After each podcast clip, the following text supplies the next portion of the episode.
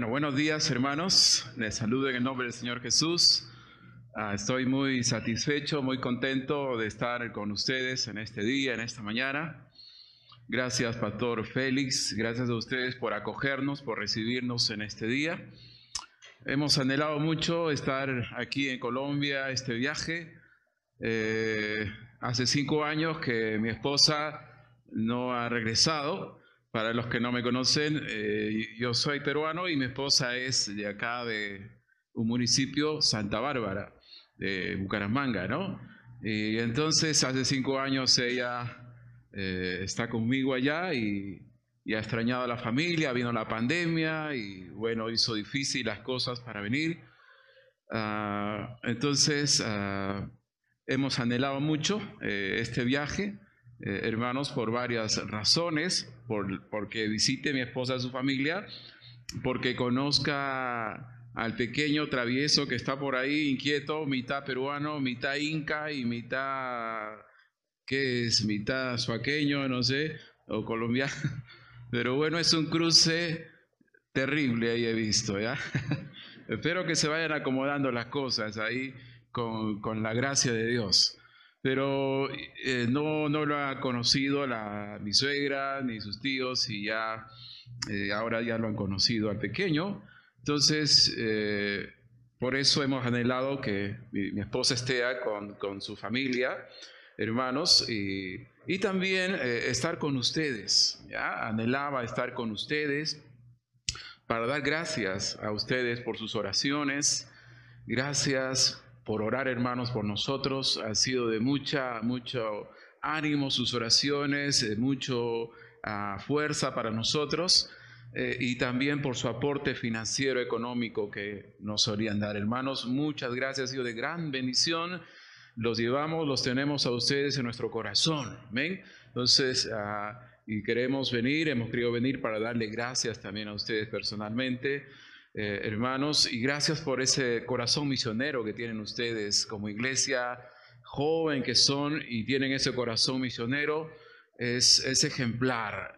Fíjense que a ustedes les he puesto como ejemplo en varias ocasiones donde he ido a predicar, como ejemplo de una iglesia con visión, con corazón misionero.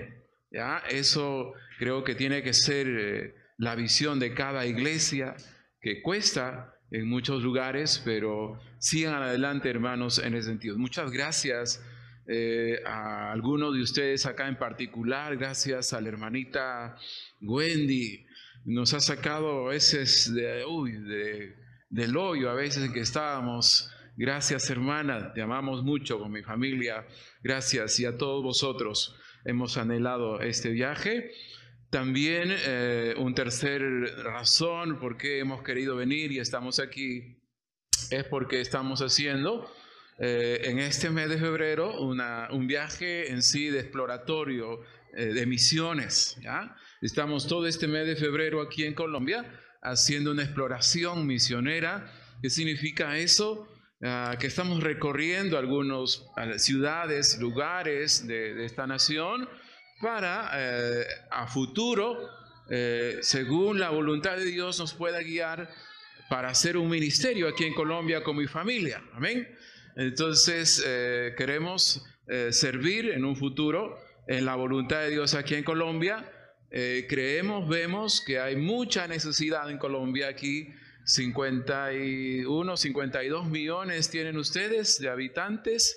¿Verdad? El Perú tiene 32 millones, entonces Colombia es inmenso.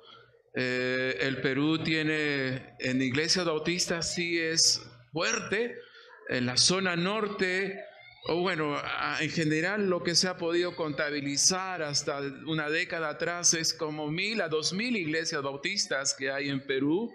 Entonces, entre las que se han podido contar, porque hay muchas que no se pueden contar, imagínense, y entonces es, es, mi, deseo, mi ánimo, y hermanos, que el Perú eh, levante los ojos, abra los ojos también para apoyar misiones.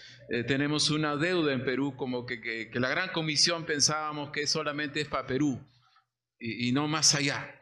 Entonces, ese es el desafío hermanos, de la palabra de Dios eh, y mío, para mí, mi iglesia que es relativamente mediana, pequeña, ya vamos a ver al final en un segundo momento algunos informes, hermanos, eh, hace un esfuerzo también para eh, enviarme aquí a este país y está teniendo ese corazón misioneros. De manera que, hermanos, estoy muy feliz de estar con ustedes. Le agradezco mucho a Dios y gracias por la oportunidad de compartir la palabra de Dios. Eh, en sí, esta gira lo estamos denominando nosotros ser y hacer discípulos. Y ese es el tema que quiero compartirles también a continuación a todos vosotros aquí. Hermanos, fíjese, Dios los llama como cristianos a nosotros, otra vez, a ser discípulos y a ser discípulos. El Evangelio, algunos piensan que solamente es algo para recibir. No, el Evangelio es un mensaje para proclamar también. Entonces, no solamente tenemos que recibir o haber recibido el Evangelio, sino que también debemos nosotros proclamar, proclamar. Algunos, muchos de nosotros, pienso yo hoy en día, a veces estamos ah, engañados en un sentido de que creemos ser verdaderos discípulos de Jesús, pero cuando miramos las escrituras, puede que, que a veces no sea verdad. Por ejemplo, recuerdo en Juan capítulo 6, dice que Jesús tenía muchos discípulos en aquel entonces, muchos. Pero luego, al final, él se quedó con doce. Y los demás, dice que dura es esta palabra, le dijeron, ¿no? A Jesús. Y se fueron, y se fueron. Oh, a tu opinión puedes que tú digas soy discípulo verdadero, pero ¿qué dirá Dios? Veces. Entonces, eh, hermanos, tenemos que nosotros eh, ser eh, verdaderos, estar seguros de nuestro cristianismo, de nuestra fe y ser discípulo verdadero en base a la palabra de Dios. Voy a basar este sermón en la siguiente proposición, escúchala, ¿ya? Una vida centrada en el Evangelio, una vida centrada en el Evangelio rendirá todo al Evangelio entregará cada momento, cada palabra, cada oportunidad a la misión de Dios. Ah, si tu vida está centrada en el Evangelio, vas a entregar todo al Evangelio, cada palabra, cada momento, cada oportunidad, cada recurso a la misión de Dios. Eso es ser un verdadero discípulo, hermanos. Por lo menos un estándar, como lo dice Lucas 6:40, eh, así Jesús dijo, el discípulo tiene que llegar a ser igual a su maestro, por lo menos es el estándar. Debemos superar al maestro, está bien, pero por lo menos ese debe ser nuestro estándar, hermanos. Esa es nuestra debilidad en nuestras iglesias. Hoy en día no estamos reproduciendo esa calidad de discípulos hoy en día. Eso es nuestro defecto hoy en día. Si tuviésemos esa calidad de discípulos que lo entregaran todo a la misión de Dios, muchos problemas, estoy seguro, serían resueltos en nuestras iglesias, hermanos. Ah, tenemos que preocuparnos nosotros en reproducir ese tipo, esa calidad de discípulos que lo entreguen todo, que lo den todo. Ser discípulo de Cristo, ser ser cristiano verdadero no es vivir una vida moral nada más. No, no, no.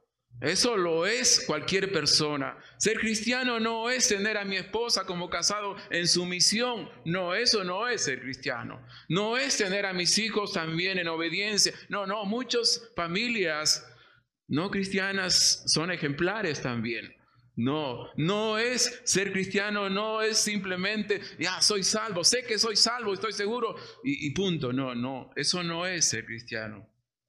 Ser cristiano, otra vez, es entender, eh, hermano, la, la, doctrina verdadera, pero dar, rendir todo, como digo, hermanos, a la misión de Dios. Vivir para Cristo, como decía el apóstol Pablo. Para mí el vivir es Cristo, ya no vivo yo.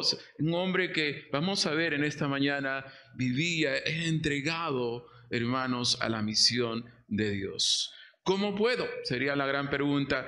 ¿Cómo hago para entregar todo a Dios? ¿no? ¿Cómo hago para rendir cada, cada momento, cada palabra, cada oportunidad a la misión de Dios?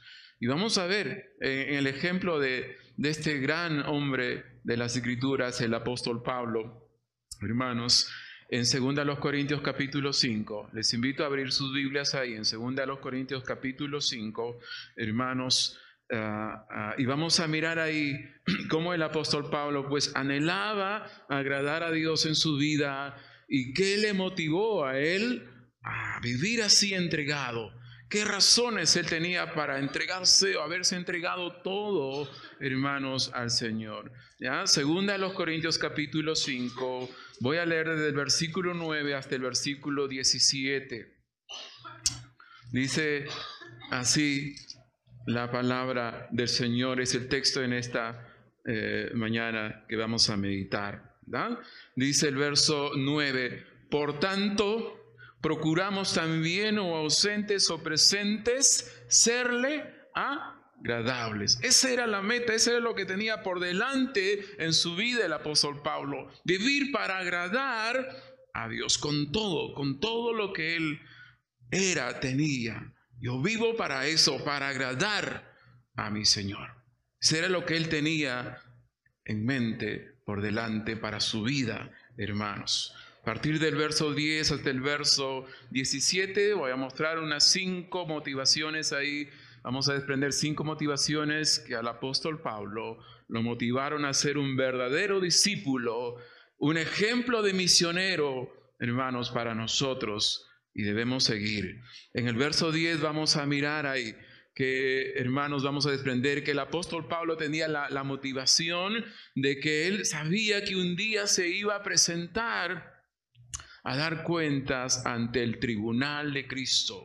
Y eso lo motivaba a él a vivir así, entregado totalmente al Señor. Verso 11, vamos a ver ahí que el apóstol Pablo también sabía y conocía en base al verso 10 el temor de Dios. Pablo tenía mucho temor de Dios y eso lo, lo, lo motivaba a ser un un hombre entregado a Dios. También vamos a mirar verso 14, que hermanos, el amor de Cristo, ahí dice, lo apremiaba, lo arrinconaba, lo apretaba, ese es el término griego, luego voy a escribir, hermanos, eso era lo que él lo mantenía ahí estar entregado a la misión de Dios. ¿ya? en el verso 15 también tenía Pablo un sentido de gratitud y por todos murió para los que viven, ya no vivan, él dice ahí. Y en el verso 17 vamos a mirar ahí que Pablo estaba muy motivado a estar entregado a la misión de Dios porque tenía, dice, una nueva vida, una nueva perspectiva en su vida. Ya dejó lo pasado ya no vivía para el pasado, tenía una nueva perspectiva de vida, hermanos. Entonces, esos puntos vamos a pasar a desarrollar a continuación, hermanos. Entonces, recuerde, hermanos, tenemos que entregar cada momento, cada oportunidad, cada palabra, cada recurso como verdaderos discípulos a la misión de Dios. Amén. Tenemos que entregar todo. Eso es una vida centrada que quiere agradar a Dios en su vida. Número uno, entonces, verso 10. Pablo sabía que llegará un día en que todos compareceremos ante el tribunal de Cristo. Dice el verso 10, porque es necesario que todos nosotros comparezcamos ante el tribunal de Cristo, para que cada uno reciba según lo que haya hecho mientras estaba en el cuerpo, sea bueno o sea malo o sea malo. Un juicio aquí, hermanos, una comparecencia de cristianos. Oh, muchos hablamos de juicios, pero el primer juicio escatológico, si uno quiere usar ese término, es para cristianos, creyentes nada más. Pablo usa acá el término griego bima, el bima de Cristo, el tribunal, ahí es el bima, la palabra griega, que es un escalón, una grada, una plataforma, ¿no? un estrado y, posiblemente está aludiendo al estrado de Pilato, de Herodes, donde ellos se sentaban, o también eh, en la ciudad de Corinto, eh, donde se sentaban los jueces. Hoy hay, hoy hay restos ahí, o uno puede viajar y mirar ahí eh, esos estrados de jueces terrenales, de jueces humanos, que juzgaban causas civiles, sociales, no debido a muerte, pero Pablo está usando ese término ahí, bima, ese estrado. ¿No? Ese estrado eh, eh, está poniendo en la mente ahí para que él entienda, ¿no? Que así Jesucristo también, hermanos, tres cositas. Jesucristo es nuestro Salvador, amén. Amén. Jesucristo es nuestro Señor, amén. Pero en tercer lugar, Jesucristo es nuestro juez, amén. ¿Sí o no? Fíjese que a veces para todo yo eh, en vivo y en directo predicando, ¿cuántos creen que Jesús o qué es Jesucristo para usted? Mi Salvador, la mayoría. Casi uno raro es mi Señor. La mayoría no lo quiere como Señor a Jesús. ¿Sí ha leído eso? ¿Sí ha visto eso? No, porque decir que es mi Señor ya implica más cosas que Él va a mandar aquí. ¿ya? Entonces, no lo quieren casi como Señor a Jesús. Imagínese como, como juez. Pero Jesucristo también es nuestro juez, hermanos. ¿Ya? Y este tribunal dice ahí el término griego, panta, todos los creyentes. Nadie, hermanos, va a estar librado aquí. La totalidad de cristianos va a tener que presentarse un día ante el Salvador, Señor y juez de todos nosotros, hermanos. ¿Qué nos va a juzgar Jesucristo? No nuestra salvación. La salvación no se pierde, amén. ¿No están seguros? La salvación no se pierde, amén. Pero si alguien cree que se pierde, no la va a perder, decía un pastor, ¿ya? No la va a perder. ¿Ya? Entonces, hermano, la salvación no se pierde. No vamos a ser juzgados ahí de nuestra salvación, sino de respecto de nuestras obras. Lo que hayamos eh, llevado a cabo en nuestra vida, hermanos. Todos vamos a ser juzgados, hermanos, respecto de las obras que hayamos llevado a cabo en esta vida en esta vida, para recibir lo que es debido, hermanos. Dice que algunos recibirán algo malo, algo vacío, algo detestable, sin valor, algo bajo, eh, eh, hermanos, eh, impensable, ¿no? Algunos cristianos podrán no haber hecho nada en su vida, tal vez no haber vivido así realmente entregado aprovechado su vida, hermanos, para servir a la misión de Dios. Entonces, vamos a ser juzgados por la forma, hermanos, que hayamos vivido, hermanos. ¿Ya? Entonces, cuando estemos en la presencia de Dios, significa que habremos acabado nuestra vida en esta tierra, en nuestros cuerpos, hermanos. ¿Ya? Entonces, la pregunta es, ¿cómo habremos utilizado nuestra vida, nuestros cuerpos eh, aquí, cómo lo estamos usando aquí en esta vida, en este tiempo presente, hermano. Esa es la gran pregunta, ¿cómo está usted usando su vida, su tiempo, su cuerpo y cada cosa que usó, ustedes tienen, hermanos, aquí? Lo está usando para, para la misión para, de Dios, hermano, está viviendo para Cristo. Esa es la gran pregunta. ¿Habrá recompensas también? Sí, al final de la carrera cristiana, hermanos, en este tribunal de Cristo. El apóstol Pablo, uno lo ve en su vida, él quiso honrar a Jesucristo, hermanos, con su vida, con su cuerpo y con su servicio. Él quiso, hermanos, agradar a Dios y sí tenía la esperanza de recibir algún eh, reconocimiento en el tribunal de Cristo. Eso no es malo, hermanos, anhelar un reconocimiento de Dios es algo, eh, es algo eh, correcto y eso es lo que anhelaba el apóstol Pablo, hermanos. Él, decía, yo no golpeo al aire, yo no corro así como a la aventura, yo sé a dónde voy, sé qué metas tengo y, siempre estaba proyectado, hermanos. Y siempre estaba buscando algo, hermano. Entonces, proyectarse en la vida cristiana es correcto hermanos. Y eso eh, buscó el apóstol Pablo. Recordemos la parábola de los talentos, hermanos, en Mateo 25, 21. Recuerdan, un hombre dejó ahí eh, que administraran sus bienes ahí. Ah, dice que a un hombre, le, ¿cuántos talentos le entregó primero? Cinco. A otro, dos. Y a otro, uno. Al que le entregó cinco, ese ganó cinco más. Al que le entregó dos, ese ganó dos más. Y al que le entregó uno, no ganó nada. Y al que ganó cinco, ¿qué le dijo eh, eh, eh, el, dueño ahí? ¿Verdad? Verso 21, ahí Mateo 25, 21, él le dice, ¿no? Bien, bien, buen siervo, mi fiel. En lo poco fuiste fiel, sobre mucho te pondré. entra y alegra, entra al gozo de tu Señor. ¡Wow! ¿Usted no quisiera escuchar eso allá en el tribunal de Cristo?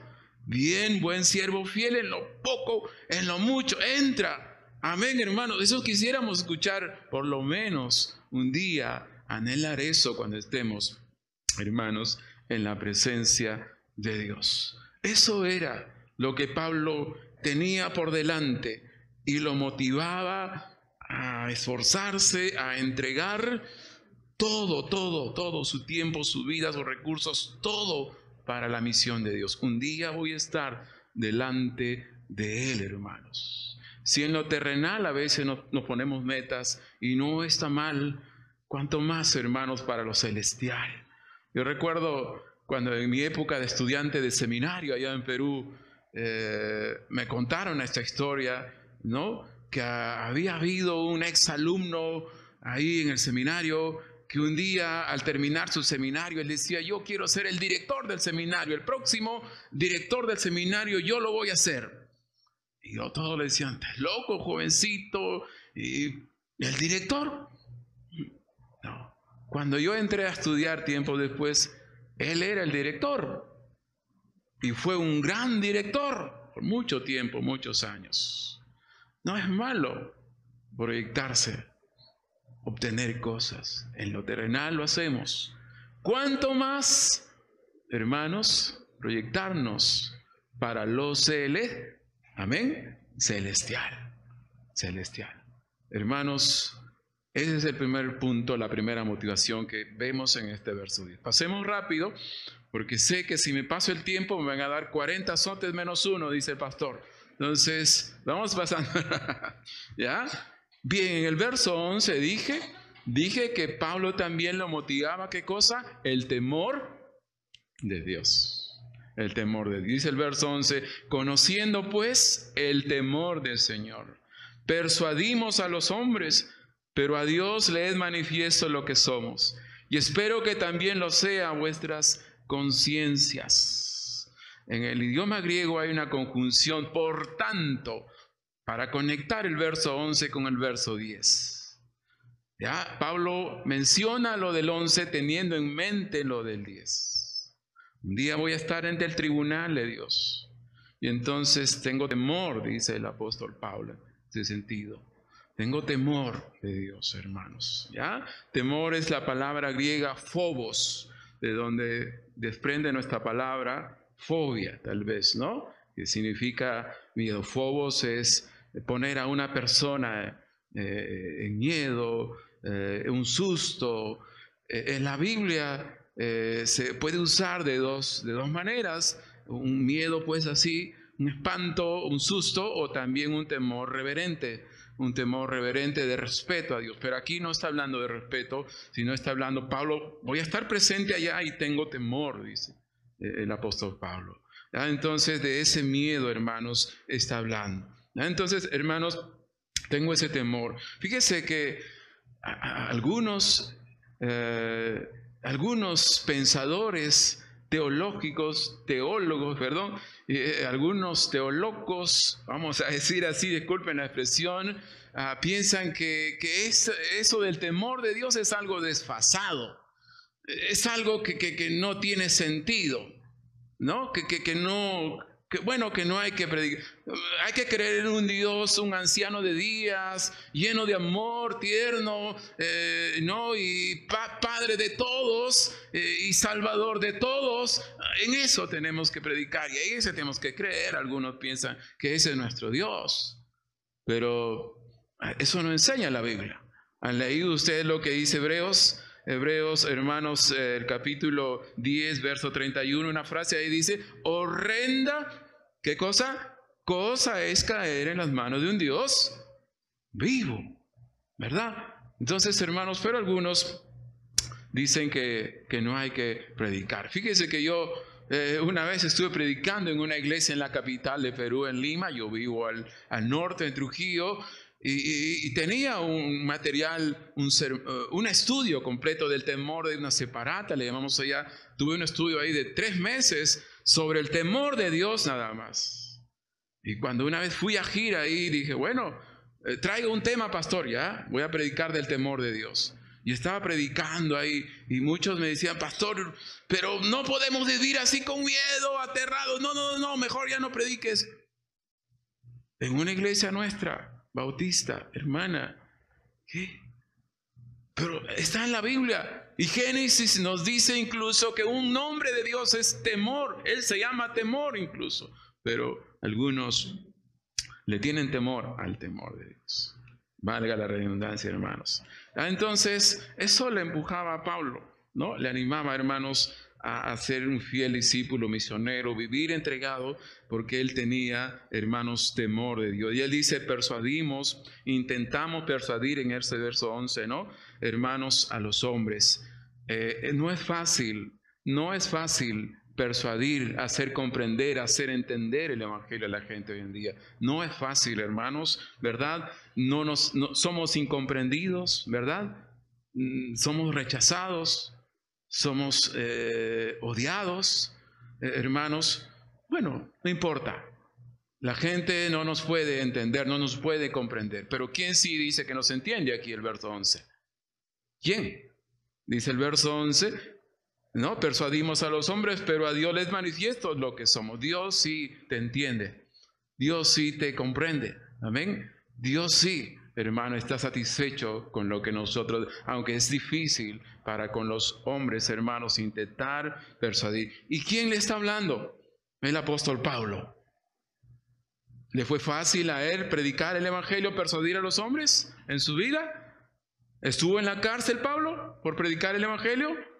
fue azotado, fue apedreado, muchas cosas por predicar el Evangelio. Bueno, es difícil, cuesta, hermanos, a veces ah, eh, persuadir, hacer la obra misión. No es fácil, no es fácil, hermanos, pero hay que seguir adelante porque Dios conoce y Dios sí nos entiende, hermanos, nuestra labor, nuestro trabajo. Otra, una aplicación aquí, hermanos, respecto de este punto. Hermanos, entendiendo esto del temor de Dios, nosotros tenemos que presentar el Evangelio a las personas tal y como lo presenta las Escrituras. Amén. Porque muchos también están presentando un Evangelio diluido por ahí. Es como un pan sintético, no real, suave, agradable a los hombres. Y no, no, no. El Dios que quiere salvar a la gente el Dios que quiere salvar al mundo es un Dios santo, amén. ¿O no? Y así tenemos nosotros que predicar, que presentar, hermanos, el Evangelio. Así tenemos que presentar nosotros a nuestro Dios. ¿Ya? Y cualquier persona que no quiera entender eso sabrá que un día tiene que presentarse también delante del tribunal de Dios, hermanos. Entonces, pero tenemos nosotros que tratar de mantenernos hermanos o de predicar un evangelio, el evangelio tal y como está en las escrituras, no diluirlo, no falsificarlo, no no suavizarlo, hermanos, a la gente. Dios es un Dios santo. Dios es un Dios de temor, hermanos, y por eso Pablo insiste en eso.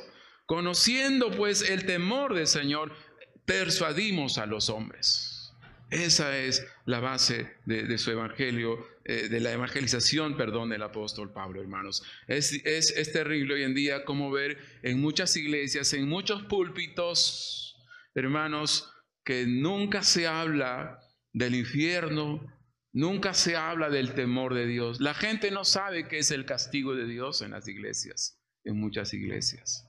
Hermanos, eh, eso es triste, es lamentable. Pero hay que, hay que, como le dije este caso, una iglesia hermana dijo, pastor, no siga con eso porque me hace tener miedo de Dios. ¿Qué? ¿No? Entonces, hermanos, pero hay que predicar, eh, eh, hermanos, eso, y hay que tener presente el temor de Dios en nuestras vidas. Avanzamos, hermanos, al versículo 14 para mirar una tercera motivación que el apóstol eh, tenía, hermanos, eh, presente y para hacerle entregado a la misión de Dios. Dice el verso 14, hermanos, porque el amor de Cristo nos constriñe pensando esto, que si uno murió por todos, luego todos murieron. Esta palabra constriñe, algunos lo han malentendido, piensa que es como atar, como, ¿no? Como que ahí limitar el, asunto, no, no, eh, constriñe quiere decir más como apremiar, ¿no? Apremiar, literalmente pues sostener o, empujar o, apretar. Creo que en, sí, en Hechos 7:57, si no me equivoco, usa el mismo término ahí, de, esta palabra griega, hermanos, de, constreñir, eh, pero ahí lo usa como, como tapar, en el sentido de que cuando Esteban, recuerdan el mártir, el primer mártir de la iglesia, eh, estaba siendo eh, a, punto de ser apedreado, pero él estaba predicándole a, a los enemigos ahí, y sus enemigos dice que se tapaban las los oídos. Ya no sigas, cállate. Y comenzaron a... Eso de apretar, eso es la misma palabra, constreñir. Constreñir. Pablo dice eso. Lo que a Pablo lo mantiene en la carrera por delante, entonces es el amor de Cristo. Eso es lo que lo mantiene a él, a él, ahí en la tarea, anhelando, entregado. Eso es lo que está diciendo literalmente el apóstol. Es el amor de Cristo, hermano. Un ejemplo me aprieta, el que me empuja, el que me sostiene, lo que me mantiene eh, en esta carrera, eh, hermano, de la misión de Dios, es el amor de Cristo, dice, hermanos, el apóstol Pablo. Ah, entonces, eh, eso es lo que lo mantiene en su tarea, hermanos. Y además, este versículo nos, nos, nos pone en mente cómo ¿Qué es lo que lo llevó a Pablo, como él dice, a alcanzar todo el mundo de aquel entonces con el Evangelio? ¿No? Eh, eh, de, Cristo. Y es eh, el amor de Cristo, hermanos. Eso es lo que lo motivó a, recorrer todo, todo el mundo conocido de aquel entonces, hermano. Y él había llegado a esta, a esta conclusión, entonces, hermanos, cuando él, él se convierte a Cristo, pues. ¿ah? Dice ahí, hermanos, aquí vemos un punto de, de la teología de la cristología, aquí algo doctrinal también del apóstol Pablo, hermano, él dice eh, eh, la, teología de Cristo, hermanos, aquí sobre la sustitución, noten ahí, dice, uno murió por todos, ¿verdad? Entonces, hermanos, y esto es lo central de la teología del apóstol Pablo, hermanos, ¿ya? Entonces, uno murió por todos, ¿ya? Hermanos, en el sentido ahí de la sustitución.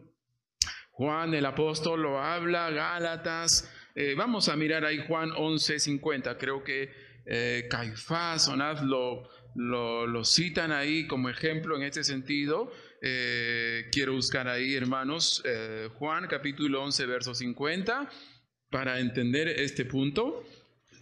Si pensáis que no nos conviene que un hombre muera por el pueblo y no que toda la nación perezca, lo está diciendo ahí Caifás. ¿No? Ese es el sentido entonces de lo que está diciendo aquí el apóstol Pablo, ¿no? Que Cristo murió por todos, fue nuestro sustituto. Él tomó nuestro lugar, nuestro lugar en la cruz. Y eso es la cristología de, de, Pablo, hermanos. Y luego dice el verso, regresamos a Corintios, luego todos murieron Parece algo una, conclusión lógica, hermanos, aquí, eh, hermanos. Entonces, él, no, él, uno murió por los todos y así los todos murieron. Entonces, en cuanto a la muerte eh, espiritual, por supuesto, hermanos. Ah, entonces, eh, este es el Evangelio otra vez que, predicaba Pablo, hermanos. Claro, hermanos, y, y eso es nuestra esperanza también para hoy, hermanos. ¿Ah? Entonces, esta frase, si hay aquí alguien esta mañana que nos está visitando, que todavía no ha puesto su fe en Cristo, eh, en otras palabras, este versículo enseña que hay una sentencia de muerte sobre la humanidad. ¿ah? Eh, eh, muerte espiritual, hermanos, amigos, para alguien que está sin Cristo. ¿ah? Cuando Adán estaba en el jardín del Edén, él era el representante de la raza humana. Dios le dio el mandato de no comer del fruto, pero Adán desobedeció, eh, eh, hermanos, y pecó, y por eso vino la muerte, vino el castigo a todos. Eh, la humanidad, hermanos, todos nacemos en ese pecado, todos estamos bajo esa sentencia en el mundo. Pero Cristo, Cristo pagó ese castigo. Cristo es el remedio para el pecado. Cristo es la solución para tu vida. Cristo te puede dar vida, como dice la palabra. Escucha esto. O es por Cristo la salvación o no es por nadie. ¿Esa la manera de Dios o no es por nada? Eso es lo que está diciendo Pablo. Es Cristo el sustituto. Es Cristo la esperanza para nosotros en este mundo. Amén. Entonces, otra vez, hermanos, en este punto, lo que lo motivaba a Pablo a recorrer y se recorrió todo el mundo de aquel era que lo empujaba, que lo apretaba, dije, el amor de quién? De Cristo. El amor de Cristo nos constriñe, decía el apóstol Pablo. Te hago una pregunta, hermano. ¿Cómo tú tomas, cómo valoras tú el amor de Cristo? ¿Cómo lo estás tomando? ¿Cómo lo estás valorando en tu vida el amor de Cristo? ¿Eh? ¿Cómo? ¿Eres capaz de renunciar a algo que te cuesta? ¿De despojarte a algo como Él lo hizo? Cristo dejó su gloria, Cristo dejó todo para venir y servirnos y morir y avergonzarse y humillarse nosotros. Pablo también renunció, recuerdan él, eh, tengo por basura todo lo que antes y lo que mis títulos y todo, ahora todo es Cristo para mí. Hermanos, eh, si Cristo lo entregó todo, si Cristo lo hizo todo, y a veces nosotros ponemos reparos eh, en cuidar algunas cosas nuestras o en poner por prioridad algunas cosas de nosotros. Y eso no es valorar realmente el amor de Cristo en nuestras vidas. Hay que valorar el sacrificio de Cristo en nuestra vida práctica hermanos. Hay que ser capaces de renunciar a muchas cosas por el Evangelio de Cristo, hermanos. ¿Cómo estás valorando hoy en día el amor de Cristo, hermano? Voy avanzando al verso 15, hermanos. Dice el verso 15, y por todos murió, para los que viven, ya no vivan para sí, sino para aquel que murió y resucitó por ellos. En este versículo Pablo expresa un sentido de gratitud, hermanos un sentido de gratitud y eso era lo que le empujaba. Vivo agradecido por lo que Cristo por todos murió para los que viven, ya no vivan para sí, sino para aquel que murió. ¿No?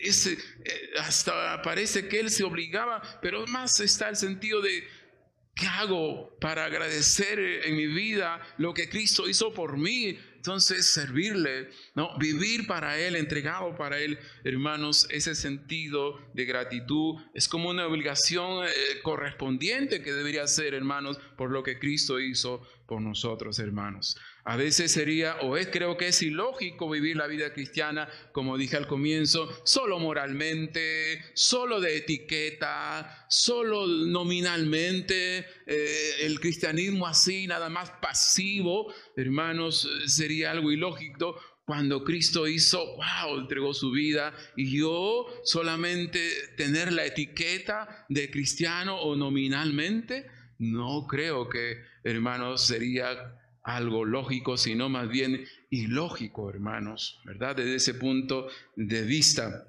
hermanos, ¿ya? En primera los Corintios 6, en la primera carta, verso 19 al 20, Pablo recuerdan que él decía, no soy vuestros, Cristo nos ha comprado. Amén. Ya no nos pertenecemos a nosotros, pertenecemos a Cristo. Ahí está hablando de la esclavitud voluntaria hermanos, del siervo de Dios, hermanos, al Señor Jesucristo. Quiero contarles acá una, una, una, una historia. En el tiempo de la esclavitud en Estados Unidos, por ahí hay un, un misionero gringo, como les digo yo, él debe saber, tiempo de Abraham Lincoln, todavía había esclavitud y él compró a una mujer esclava y la compró y le dijo, bueno, ahora eres libre. ¿Libre? ¿Puedo hablar lo que quiera? Sí. ¿Puedo hacer lo que quiera? Sí. Eres libre. Y la mujer le dije a él, soy libre. Entonces, en esa libertad decido seguirte a ti, servirte a ti. Hermanos, eso es una, gran, una ilustración para entender nosotros. Hemos sido comprados por Cristo, somos libres, pero hermanos, en una gratitud, voluntariamente podemos nosotros decidir qué cosa, ser esclavos, ser siervos del Señor Jesucristo. Amén. Entonces, hermanos, vivir una vida de gratitud, hermanos, a Él. No es fácil hacer la obra misionera. Ustedes lo están aquí mencionando, los esfuerzos, las luchas que hay, hermanos, que se presentan. No es fácil para nosotros, no es para mí, para mi familia, hermanos, eh, venir hasta aquí o servir en la obra de Dios. No es fácil, hermanos. No es fácil, ¿ya? Pero ¿qué es lo que me motiva a mí en este punto? Ese sentido de gratitud. Estoy agradecido, hermanos, por lo que Cristo hizo por mí, por lo que Él se entregó. Por eso le sirvo a Él, por eso le doy todo, le entrego a Él. No, no, no me motiva ninguna otra cosa a mí, hermanos, para servir al Señor Jesucristo. Recuerdo que una mujer le dijo a mi mamá, ah, tu hijo está estudiando en un seminario teológico. Qué bien, porque esos eh, se vuelven millonarios y tienen carros y casas. Qué bien, qué buena carrera escogió tu hijo. No, no, no, no nos mueve eso, no, no, nada.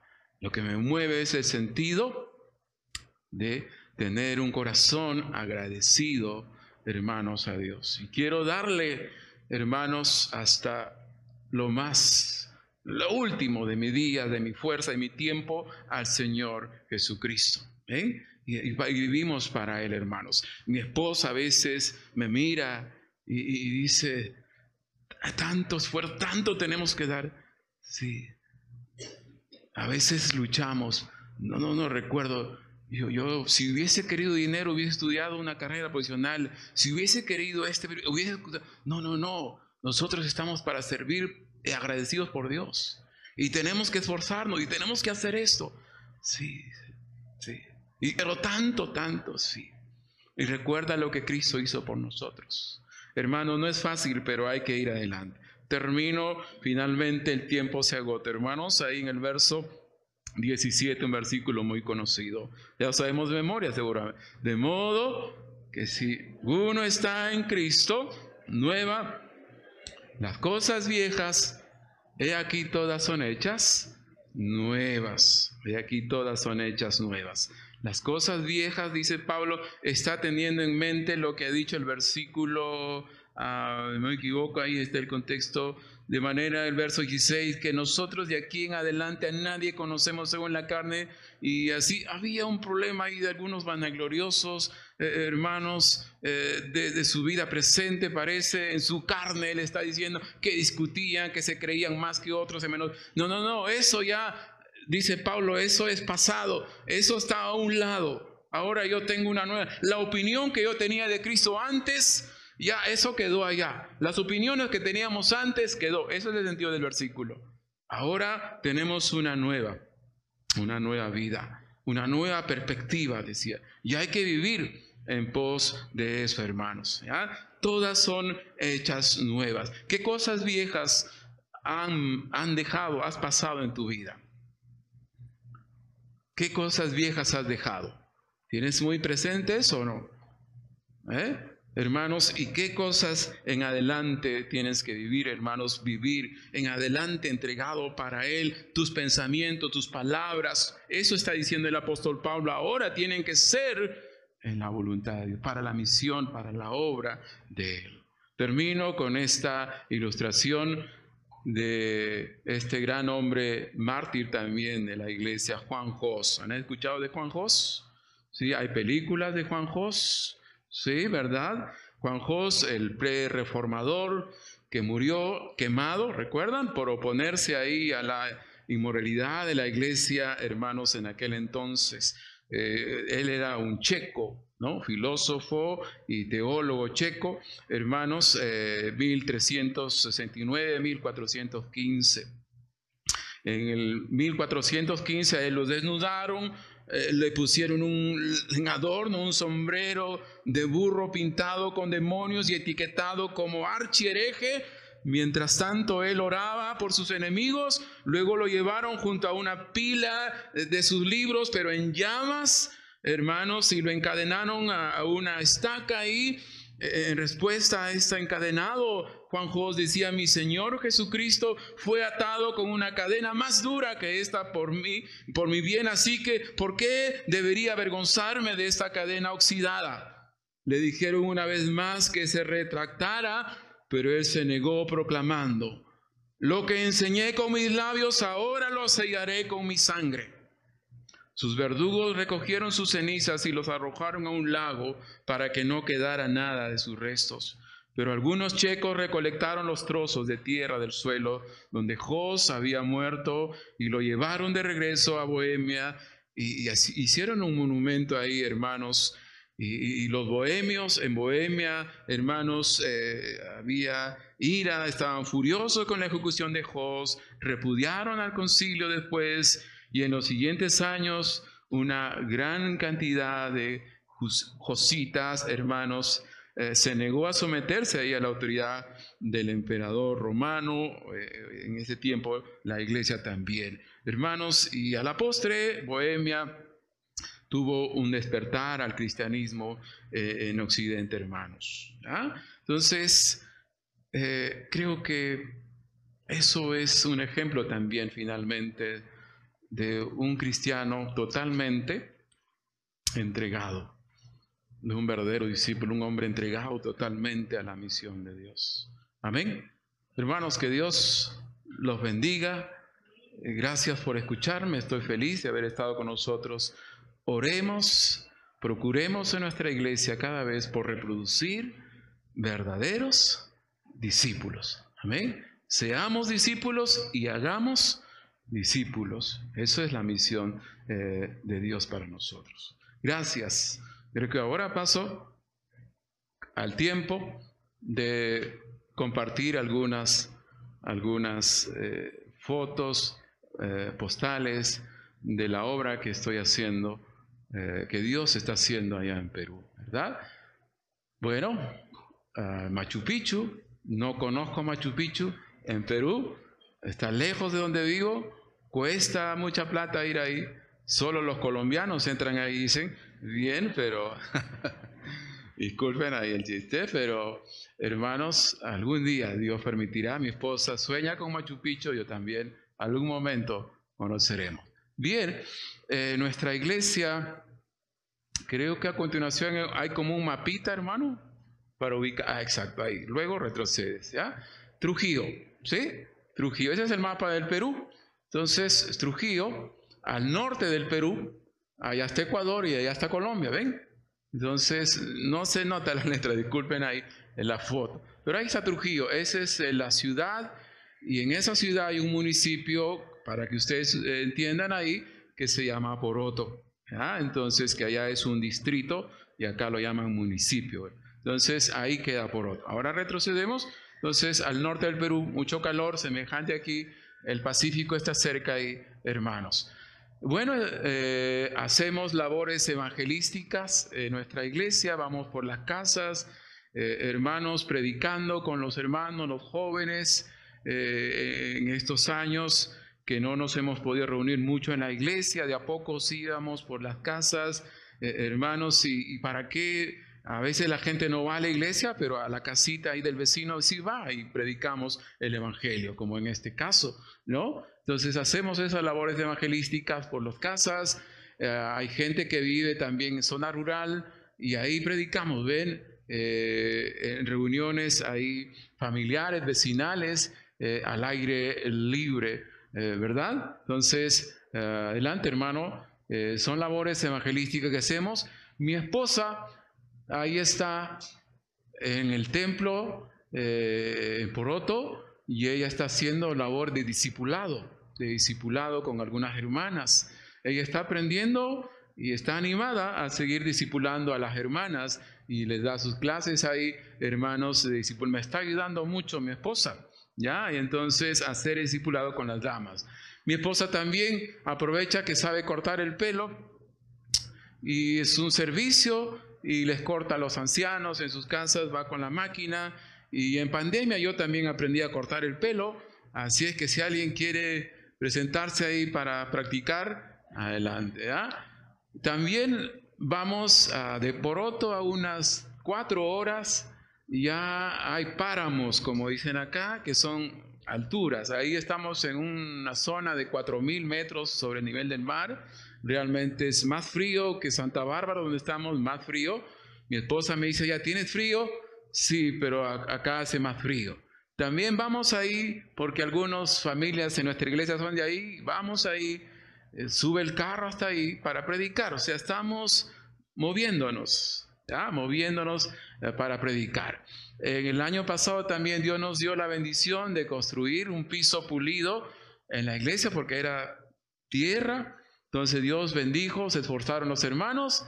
Ahí están las hermanas también ayudando. No soy yo, estoy por otro lado, pero ahí algunos hermanos de las iglesias hermanas dijeron, pastor, vamos cuatro maestros, pongan los materiales y ahí los, lo hicieron en una noche, en una tarde, una noche, todo el piso de 15 por 15, que era grande. Y amén, hermanos, y Dios nos bendijo. Y ahí ya tuvimos nuestro aniversario en el mes de septiembre. Nuestra iglesia tiene 42 años, imagínense. 42. Hay un momento. Ah, ¿Se pasa sola? No, o el tiempo tal vez. Hay un momentito para explicar hace 42 años. Muy, ah, yo pensaba que era joven la iglesia. No, es una iglesia que sobrevive ¿Ah?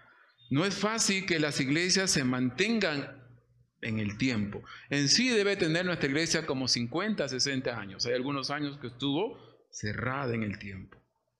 Entonces, he visto la historia. Entonces, hermanos, en Perú hay iglesias muy antiguas. Muchos misioneros eh, norteamericanos llegaron allá y plantaron iglesia ah, hace buenos años, pero la iglesia ahí sobrevive eh, hermanos, hace 42 ya se ha, se ha contabilizado en ese tiempo, pero ahí está, yo llegué en un tiempo, hace nueve años a la iglesia, no tan fácil saliendo del seminario, estuve trabajando al lado de un misionero y él le tocó su gira a los estados como hace vuestro pastor Aarón, de un año de gira, pero en ese año mi pastor se fue por cinco años Wow. Y yo estudiaba y tenía que pastorear la iglesia, no sabía ni cómo pastorear. Le debo a la iglesia realmente, aprendía y, ¿ya? y entonces, y cuando él viene me dice, bueno, ya terminaste el seminario y te quedas ahí. Me quedo ahí, ¿no? Una etapa no tan bonita de la iglesia, pero ahí estamos. Ahí estamos cada vez creciendo, hermanos, para la gloria de Dios. Avanzamos. Eh, nuestro aniversario, otra vez algunas fotos del aniversario, ahora sí avanzamos, ¿verdad? Ah, muchas personas nos visitaron ahí ya con el piso eh, nuevo, ¿no? Adelante, en nuestro aniversario. Y esa es una obra ahí, un rato, eh, que se llama En Samne. Algunas veces de pronto por ahí han leído Samne. Por otro, y Samne es otra, otra obra, otra iglesia. Está 15, 20 minutos de Poroto eh, queda Sam. Es otra iglesia más antigua que Poroto, pero con el tiempo se cerró. Se cerró. Entonces está reaperturada esa iglesia, 15 años reaperturada gracias a la iglesia pequeña que tenemos relativamente en Poroto. Ahí vamos cada domingo, yo en la mañana estoy en Poroto, en la tarde voy a ese lugar de Samne y en la noche bajo a Poroto, es, termino agotado. ¿Ya? Voy hay hermanos que evangelizan, ese son el grupo de hermanos allá en Sam, un buen grupo también que hay ahí, hermanos sirviendo al Señor. Entonces, avanzamos. Tuvimos en este eh, mes de diciembre algunos bautizos también. Ella es mi mamá, si la trata. Tuve la bendición de bautizar a mi mamá, la, foto antes, ¿ya? ¡Wow! ¡Qué privilegio! Mi mamá años no quería. Ella dijo, hace años me bautizaron así nomás con agüita. No vale eso. No, pero tú, ¿quién te crees para decir que no vale? No vale, la Biblia dice. Y ahora por fin decidió obedecer al Señor, ¿ya? Entonces, ahí está, ahora sí. Ya varios hermanos se bautizaron, nueve hermanos se bautizaron, una bendición entre adultos, jóvenes, hermanos, allá en Poroto. Entonces, eh, ese es un jovencito que quiere ir a prepararse en el seminario teológico. Allá están todos los bautizados. Muy bien. Entonces, parte de la iglesia ahí. Ahí un momento, Dios también me ha dado la bendición en cuatro años allá en la ciudad de Trujillo de presidir la Junta de Pastores, ser presidente de la Asociación de Pastores en Trujillo, que son más o menos 30, 40 pastores, esos no son todos. ¿Ya? Entonces, hermanos, pero ahí Dios me dio ese desafío, ese reto, wow, ser presidente de, los pastores, eh, eh, pero ahí no sé cómo les ocurrió a él elegirme, hermanos, y vino la pandemia tan difícil, eh, hermanos, algunos fallecieron en pandemia también, hermanos, pero ahí Dios nos ha dado. ¿Qué hacen los pastores? La familia se reúne mensualmente, actividades hacemos entre ellos, nos juntamos, hermanos, y tenemos eh, comunión, planificación. Volvimos las iglesias después de dos años en Trujillo a juntarnos en nuestras comuniones deportivas, olímpicas. Esa es una foto ya, eh, hermanos, de la vuelta tras la pandemia. Eh, es muy bonita. En, en Trujillo hay como 40, 30, 40 iglesias entonces ya hacemos esas actividades de comunión unido. ¿ya? Entonces, eh, esa es una primera comunión que hacemos el primero de mayo. Ese es el seminario teológico, ese es el, el, lugar donde dormimos. Avanzamos, la siguiente foto creo que muestra, ahí cada iglesia van con su bus a un campamento que tenemos el 30 de agosto y ahí es más grande la comunión. Eso hace la Asociación de Pastores.